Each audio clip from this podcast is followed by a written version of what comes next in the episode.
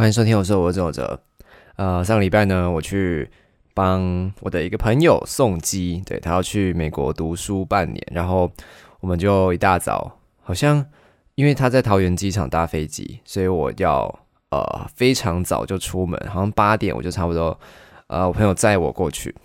然后他们大概呃九点多就是准备要出关，准备要去啊去登机这样子。然后我们就这边送机，这是我第一次就是帮我的朋友要出国的朋友送机，我以前没有这个经验。那这次的经验呢，我就觉得说，呃，出国读书真的是一件很爽的事情，就让我重新回顾了出国读书这个选择。呃，我以前觉得说我在大学之前觉得出国读书应该就是，呃，你可能稍微会读一点书的人，你都有这个机会。啊，可以出国看看，然后体验一下不一样的生活。呃，但是我到了大学之后，我就觉得说，出国读书真的是太麻烦了，太麻烦了。第一个是你要去，就是适应一个完全陌生的环境嘛。呃，通常都是不同语言的，所以你就要用那个语言，然后在那样的不同的环境下生活半年甚至一年。这对我来讲是一个很痛苦的事情，因为我就是用中文，我都不敢跟饮料店的店员讲话。那我要怎么用英文跟，就是我要怎么用其他语言做到这件事情呢？那是更困难的事情。所以我就觉得，如果我出国读书的话，我一定就是每天都关在家里，然后呃，我也可能就叫外卖，因为外卖不用跟别人讲话嘛。就是我要叫外卖，或者是我就去一些我呃我去过的地方，比如说我可能第一天去了一间汉堡店，好了。我可能接下来一整年都只会吃汉堡，因为我知道我要点什么，我知道我要说什么，我才可以得到我要的东西。但去了一些新的地方，比如说可能隔天他们有人要叫我去什么其他的餐厅，那我就不知道点什么，我不知道怎么点餐的时候，可能就会啊非常的可怕。就对我来讲，出国读书其实是很啊很可怕的。总之这一次送机呢，我就呃重新回顾了一下出国读书这件事情呢，因为我。呃，我哥他是在他之前读大学的时候也有去法国交换一年一整年，然后我就会看到，呃，他会一直因为法国嘛，就是欧陆，然后欧洲大陆，你搭火车就可以出国到其他国家去，然后整个寒假还是暑假，就是一直呃，就是把欧洲玩遍了这样子啊，还飞冰岛啊，去什么东欧哪里的，反正就是很多国家。我那时候就很很呃，怎么讲？无法用我自己的身份带入这样的情境，就是我没有办法想象自己做出这些事情。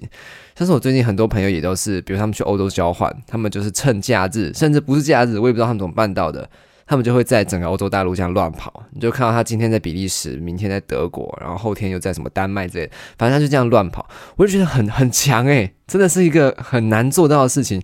因为我就是很宅啊，我就算在台湾，就算我以前在高雄，我都不愿意出门了，因为我不知道要去哪里，然后我也不想要呃安排这么多事情，什么食衣住行，那对我来讲是一个很麻烦的事情，所以我去那种欧洲就是可以到处跑的地方，我一定不会出门，所以我觉得我出国读书就是浪费钱。因为我知道很多人出国读书，其实也不是真的去读书啦。你可能就选个一堂课、两堂课，比较少的学分，比较轻松的课，然后你其他时间其实主要真正的那个用意是在外面体验，就是外国的生活。我觉得这个应该才是呃目前大家交换的一个很大的重点吧。我说大学部啦，就是这样交换的话，你其实主要还是去体验生活，不是真的要在那边。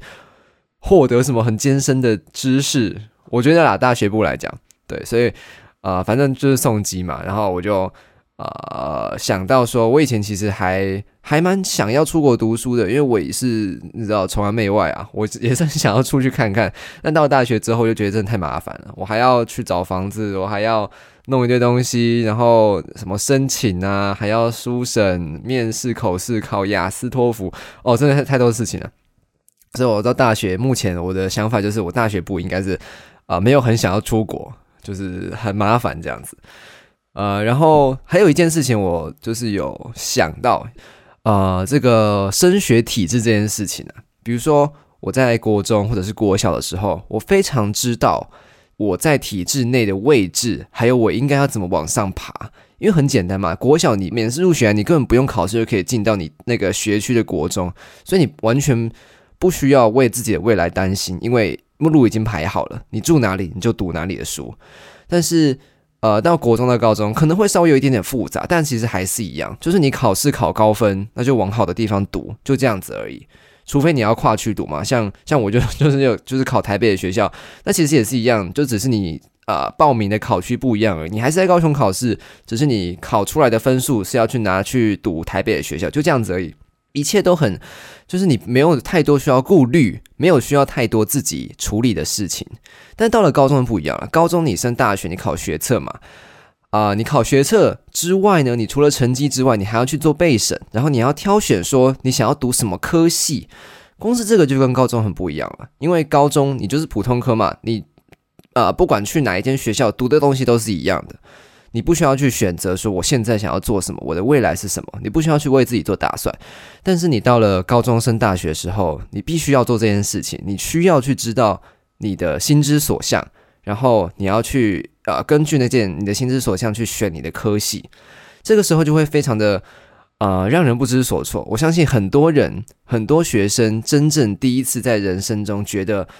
自己不知道要干嘛，很迷茫的那个时候，就是在你选大学科系的时候，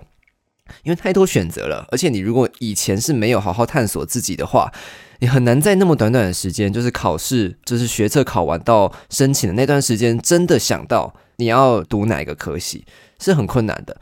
所以我就发现说，你如果真的要在一个比如说高中时段或大学时段，你真的要知道自己在干嘛的话，你必须要对整个体制有了解。你要知道你现在读的学校，你现在所身处的这个规则内，它的运作逻辑是什么？比如说你高中、大学，你要在你高一刚进去的时候，你就很知道说大学有哪些科系，你要怎么进那些科系，然后你要怎么开始准备。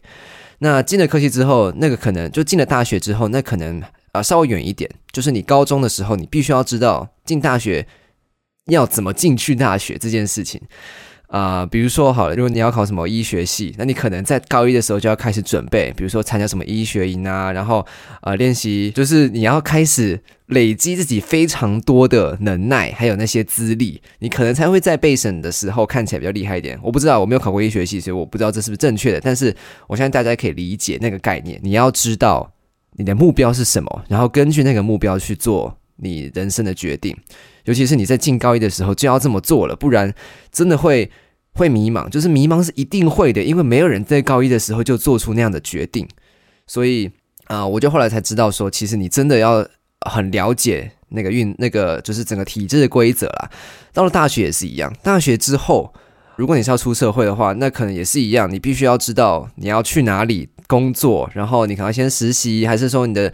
呃面试的规则，反正就是那些东西，你必须要先打理好，你才有办法知道你大学的时候要怎么去努力。那如果你是要升学研究所的话，也是一样，就是你考研究所有很多方法，有推甄啊，有直接考试，然后你考试的时候可能有笔试和口试，那你也是要去先研究说你要读哪一个呃，就是哪一个专业。然后你那个专业可能会需要怎样的考试，呃，怎样去准备啊？你可能会需要什么资历，什么研究助理的资历等等的，你一样要先去了解，然后把它纳入自己人生的考量，这样子。这就是为什么补习班这么厉害，因为补习班就是他已经完全都走过这些路了，他已经知道说你升大学要怎么升，你升研究所要怎么升，你升博士班要怎么升，这些考试他都已经考过了，他只是。要你付钱，他就会告诉你你应该要怎么做。在研究所的考试也是一样，也是一样啊，也是有很多补习班在开，就是你考博班、考硕班的考试。这就是呃他们的经验是他们最有价值的地方。他们怎么考古题啊，然后他们准备的方式，他要教你如何去应对这些东西，都是他们最有价值的地方。对，所以呃我就发现说。对于你现在身处的这样的规则里面，你要很了解，你才可以去充实你自己的生活。不然你大学四年，你不知道你未来要干嘛。我是觉得你很难认真的玩啦，就是你真的很难每一天都很充实，然后很自在的觉得说啊，我现在就是很笃定，我的生活就是要圈圈叉叉，所以我现在知道自己要干嘛，那我就可以很放心的玩，然后很放心的安排我所有的事情都是很到位的。我觉得很难呐，就是你一定要知道。你在干嘛，你才可以做这样的事情。所以对于体制的了解，我觉得呃，大家可以多去。如果你未来有继续升学，或者是你未来有一些打算的时候，你要就是你要开始对那个打算更去了解了。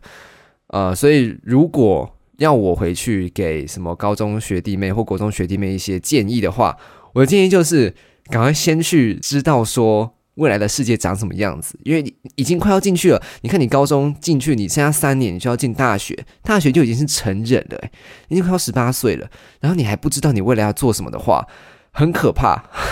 我现在回头看的话，会觉得很可怕了。当然，我如果在身处那个年纪，我一定会觉得说，还太早，还有三年呢。然后我大学还有四年的保护保那个保护网啊，我还不用这么早开始做决定。但是，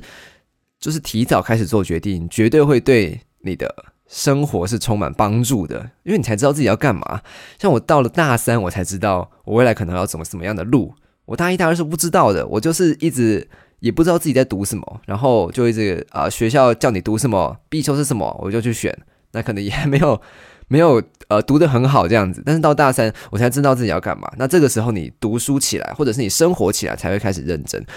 嗯，那个生活认真的感觉，我觉得是很好的啦。就是它也是一个呃快乐的来源，就你会发现说自己很认真的在体会生活中的每一个时刻。然后你读的东西也是自己喜欢的，这个时候你就会觉得你真的在活着，大概是这样。对，所以一个送机让我体会到两件事情，就是出国读书，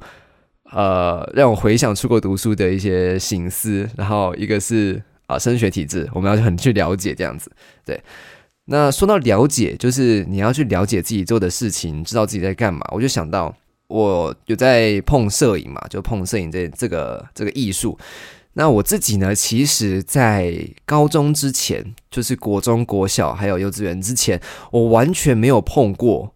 真的相机，应该说单眼相机、数位单眼相机。就我以前碰的，可能就是我们家里的那种呃录影机啊，那种很旧很旧，然后呃或者是什么傻瓜相机。那个，而且我也没有很认真在拍，因为我不会洗底片，我我对底片一概不通，我完全不知道他在干嘛。就是以前啊，然后我是到了高中，呃，高一的时候我就加了摄影社，就建中摄影社，我才开始摸相机，然后呃，认真去学习他的一些技巧。所以呃，我也是到到了很晚才开始接触摄影啊，因为我身边很多人，他们都是，比如说他们他爸爸或他妈妈以前就是摄影师，或者是他们家有什么底片相机，以前就有在玩摄影，那他们很自然的从小开始培养，就会。对摄影这门艺术，还有他很多的一些细节都会很了解。呃，像我就不是嘛，我高中才开始碰摄影，所以我高中的时候是完全没有办法跟别人聊什么呃哪台相机好啊，然后它的性能如何，然后以前的底片相机怎样怎样，我是聊不起来的，因为我不懂，我只知道就是社团那几台相机怎么用，就这样子而已。呃，就是对于整个领域的深入的了解是不够深入的这样。所以就到了现在，我碰摄影也大概五六年了。从高一的算起的话，就大概五六年了嘛。那我也不觉得很长啦，我只是觉得他至少我他就是我自己至少是对摄影有比较多了解的，跟我以前比起来。所以就回应啊，我刚刚说到，就是你做事情做久了，你才会知道你在干嘛。就是比如说刚社选体制啊，或者是出国留学，你要把事情做的。呃，去了解它了，你才可以知道你要往哪里走嘛。就是把那个路都摸透了，你才知道你的生活该如何进行。总之，就是我最近呃有去做一个，也不算自工啦，反正就是去做一件事情，就是台湾有一个不是台湾，是教育部吗？还是什么体育？忘记了，反正它就是叫高中体育总会。我不知道是不是这个名字，但是简称叫高中体总了。然后他就是办很多，比如说 HBL、JHBL，然后什么 HFL 啊，足球的 HVL、排球的这些东西都是他们举办的，就是跟高中相关的、国高中相关的这个呃体育赛事都是他们承办的这样子。那我去高中体总做的事情就是我去他们的呃，比如说今天好了要办一个足球的比赛，然后一定会有摄影志工到场，就是体总那边。他们可能有开课，开一些摄影课，然后请那些志工到实地去练习。那他们这样的练习呢，就会，呃，因为他们那些志工其实也不是说平常就有在拍照，或者说他们经验很够，所以他们会需要一个助教。那我就是担任那个助教的身份。呃，我去帮他们协助他们拍照啊，教他们说可能怎样的角度比较好等等的。那我就是做那个工作之后才知道说，呃，我以前就是我才意识到说，我以前其实是不可能做这样的工作的，因为我以前不知道要怎么跟别人说。呃，怎样拍比较好？因为我自己也不会拍，是到了高中之后，我可能拍了比较多学校的学校的体育赛事，或者是跟校队去比赛的时候拍照，我才知道说，可能怎样的画面、怎样的角度啊、怎样的构图是好看的，然后选手会喜欢的。这也是我累积很累积很久的经验，知道吗？就跟补习班一样，我就是一个免签补习班，帮大家去回顾，呃，不是回顾了，就是帮大家去更了解说。你要怎么拍照这样子？但当然，这个体育的拍照，它比我觉得它比较单纯一点，所以会比较好讲。就是你其实就是对着那些有名的选手，或者是正在发生事情的那个选手，比如说持球的选手，或者是第一名的选手这样子，你就把镜头对着他，然后一直拍，就这样子而已。体育其实对我来讲是很单纯的。你不需要太多的思考，因为它速度也很快啊，你很难去思考很多东西。你其实要去拍体育的话，你就是要反应很快，然后你可能事先就要先想好，你等一下可能会有什么画面。像我们以前可能，比如说拍拍篮球啊，你就会先想说啊，等一下一定要拍到，比如说上篮、灌篮、三分球、投篮，然后什么罚球啊、运球、过人这些，就是你要把它先列好，你脑袋要有一个呃，你预想好的照片库。然后呢，你在拍照的时候再去执行它，这样子，这也是我以前不知道的。这这也是要拍过，就是真的去拍过照之后，你才知道说要怎样才可以在一个呃拍照的活动中把那些画面都抓住。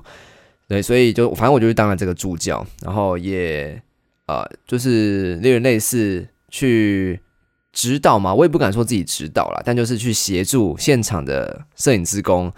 呃，希望他们也可以慢慢知道说体育摄影的精髓，然后知道说有一些 pebble 可以去掌握，那这个时候你就会比较好拍照，比较比较会拍照这样。其实这这其实就是跟我刚刚说的一样，你要先知道这个体制、这个规则是怎么玩的，你才会知道说自己可能那怎样做会比较好啦。所以我就是提供他们啊，有哪些路，你可能哪些哪时候拍照，哪时候按快门是最理想的。把这个经验传给他们，然后他们就会比较知道说自己要怎怎么做了。这样子，我今天好像一直重复自己要怎么做，还是自己知道要干嘛这一句话，一直重复啊，反正就是你就会比较知道自己要干嘛。对，然后说到摄影，就好像之前也有人提到说想要啊听我讲摄影，但是说实话，我其实也对摄影没有到。很了解啦，就是你真的要跟我聊那些很深入的摄影的术语，我其实是不知道的。我没有，我没有看很多就是摄影的艺术的那种讨论的书，就是文字的，不是摄影书，不是照片，就是跟艺术相关讨论摄影的书。我其实没有看很多，所以我可能也没有到很深刻的了解，只是。我上礼拜有去听一个摄影的讲座，刚好就是建中摄影班的年末讲座，就是如果大家有兴趣的话，也可以在也可以来听。他就是每年的十二月二十九，反正就是十二月二十几号，快跨年的时候会在建中办一个讲座，那也会邀请都是很有名的老师来到讲堂来演讲，这样子，那也都很有趣，就是分享一下他们分享一些他们摄影的经验呐，然后他们对于摄影的看法这样。那我那时候去讲座的时候，我就。呃，那时候讲座的讲讲师呢是于志伟老师，他是之前报道者，就是一个独立媒体的，我不知道是创办人吗，还是反正也是一个很很资深、很元老级的成员呐。那后来就有自己成立一个品牌，这样子也是跟摄影相关。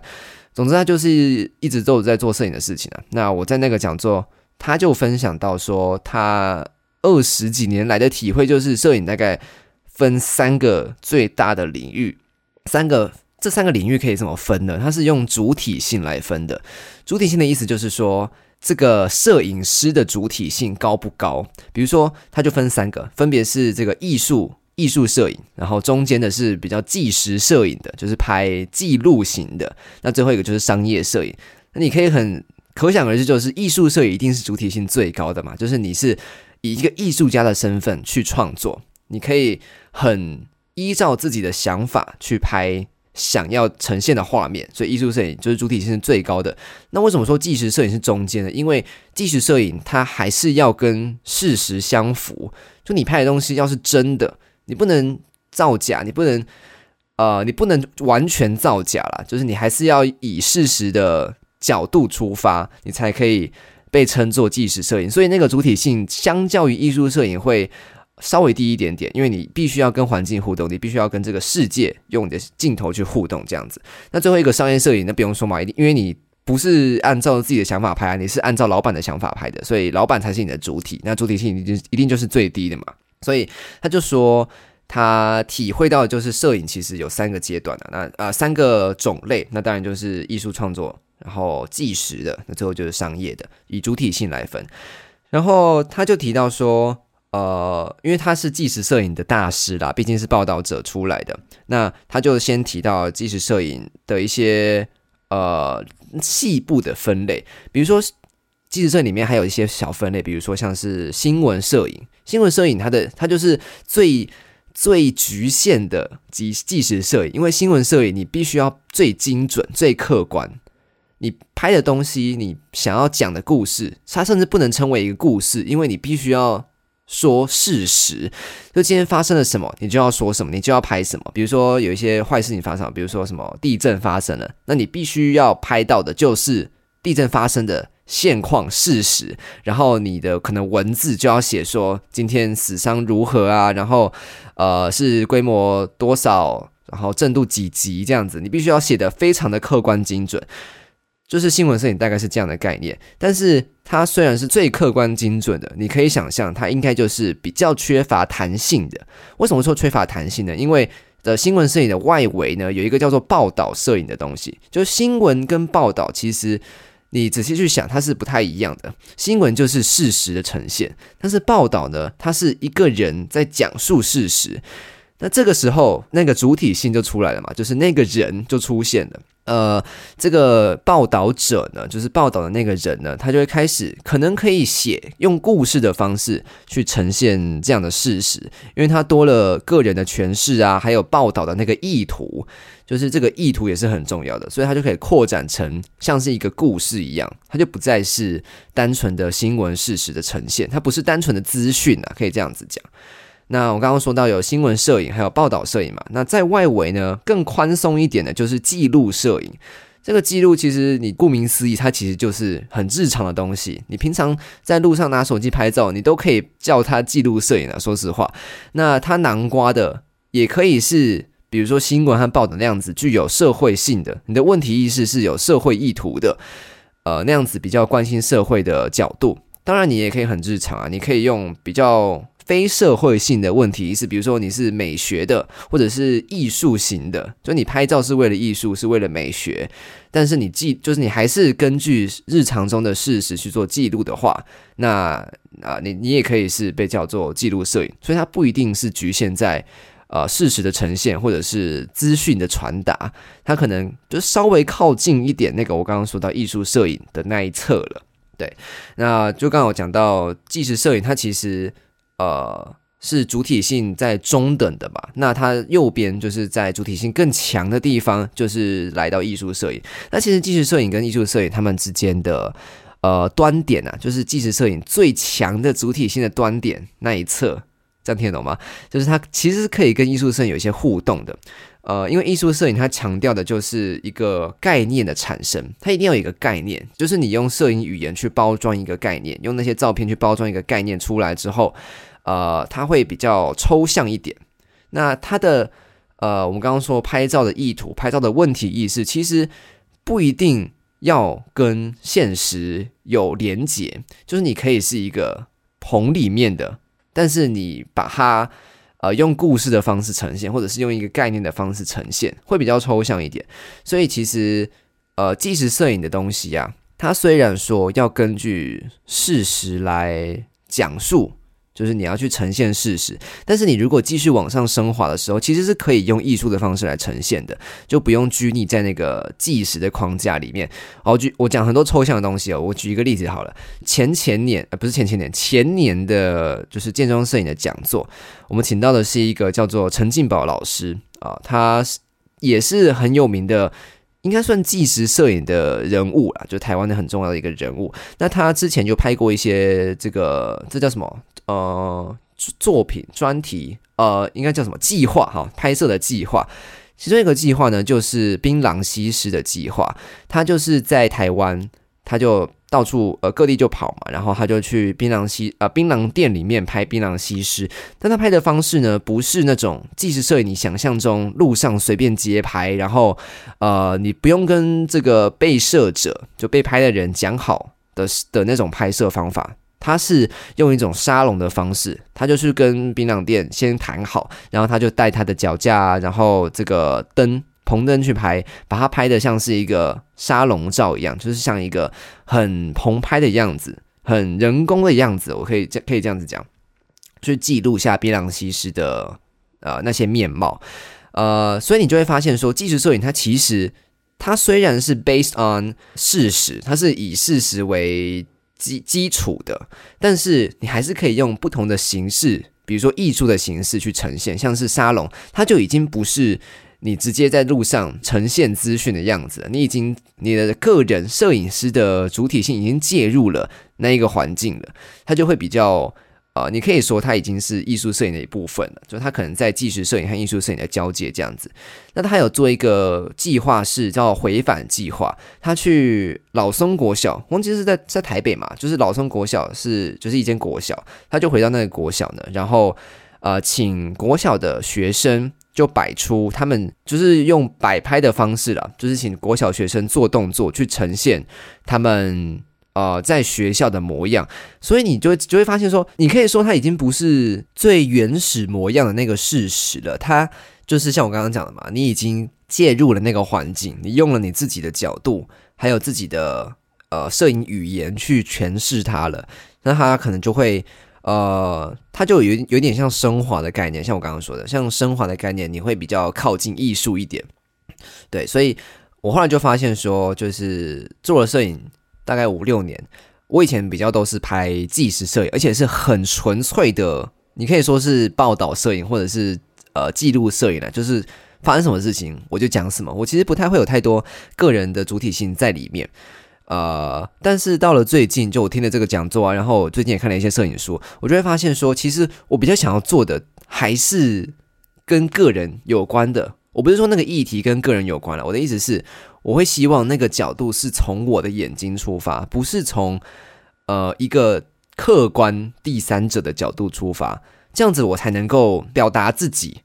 当然，除了表达自己之外，呃，艺术摄影还有很多其他的用途吗？还是说它其实还有很多其他的解释的方式啊？像那个时候去讲座的时候，呃，老师就给我们看一本书，那本书它是美国。的一个摄影师，那他是马格兰通讯社的摄影师哦，所以也是很厉害的摄影师。那他做的事情呢？他那本摄影书做的事情就是，他有听说一个城镇叫做我不知道英文怎么发音的，它叫 Z Z Y Z X，好像是这样子拼，就是一个很神奇的城市的名字。那这个名字呢？呃，这个城市呢，它一直以来都被称作是呃，就是奶与蜜的。地方就是它有点像是圣经，跟圣经有关，然后它就是第一道泉水的那个起源地，所以很多人都会去那边朝圣这样子。那他就原本的计划是，他决定要去那个城市，呃，拍那个城市就是有泉水这样子很丰饶的模样。但是他到了当地才发现，其实那个城市就是一片沙漠而已，根本没有什么泉水可言。那他就在这样的旅途中遇到一个挫折嘛，他不知道这个计划如何进行，因为他就没有泉水可以拍了。那后来其实他在那个城市稍微走了一下，才发现说，说不定这个计划的重点不是拍到泉水，而是拍这个寻找泉水的过程。所以他有了这样的想法之后呢，他就开始踏上这个寻找泉水的路，他就一路从那个城市呢，慢慢的。呃，移动往外移动，他那个城市在比较内陆的地方，然后他就慢慢开始往外移动。他在这一路上呢，就开始观察路上的人，然后用一种呃美国比较常见的符号啦，比如说黑与白，就是黑人和白人这样的符号，或者是跟宗教相关的一些符号，他就把它运用在他摄影的这个图片中。那最后呢，整部摄影集的终点就是太平洋。他从那个。呃，那个城市在洛杉矶的东部一个沙漠啦，它就慢慢往西移动到城市市区这样子，它最后的终点是太平洋。你就会发现，它这个移动的过程呢，其实就是他一开始说的，他在寻找那个水源，他在寻找第一道泉水，然后他在这途中就发现了很多跟美国文化和历史相关的记录。所以话说回来，它其实还是一本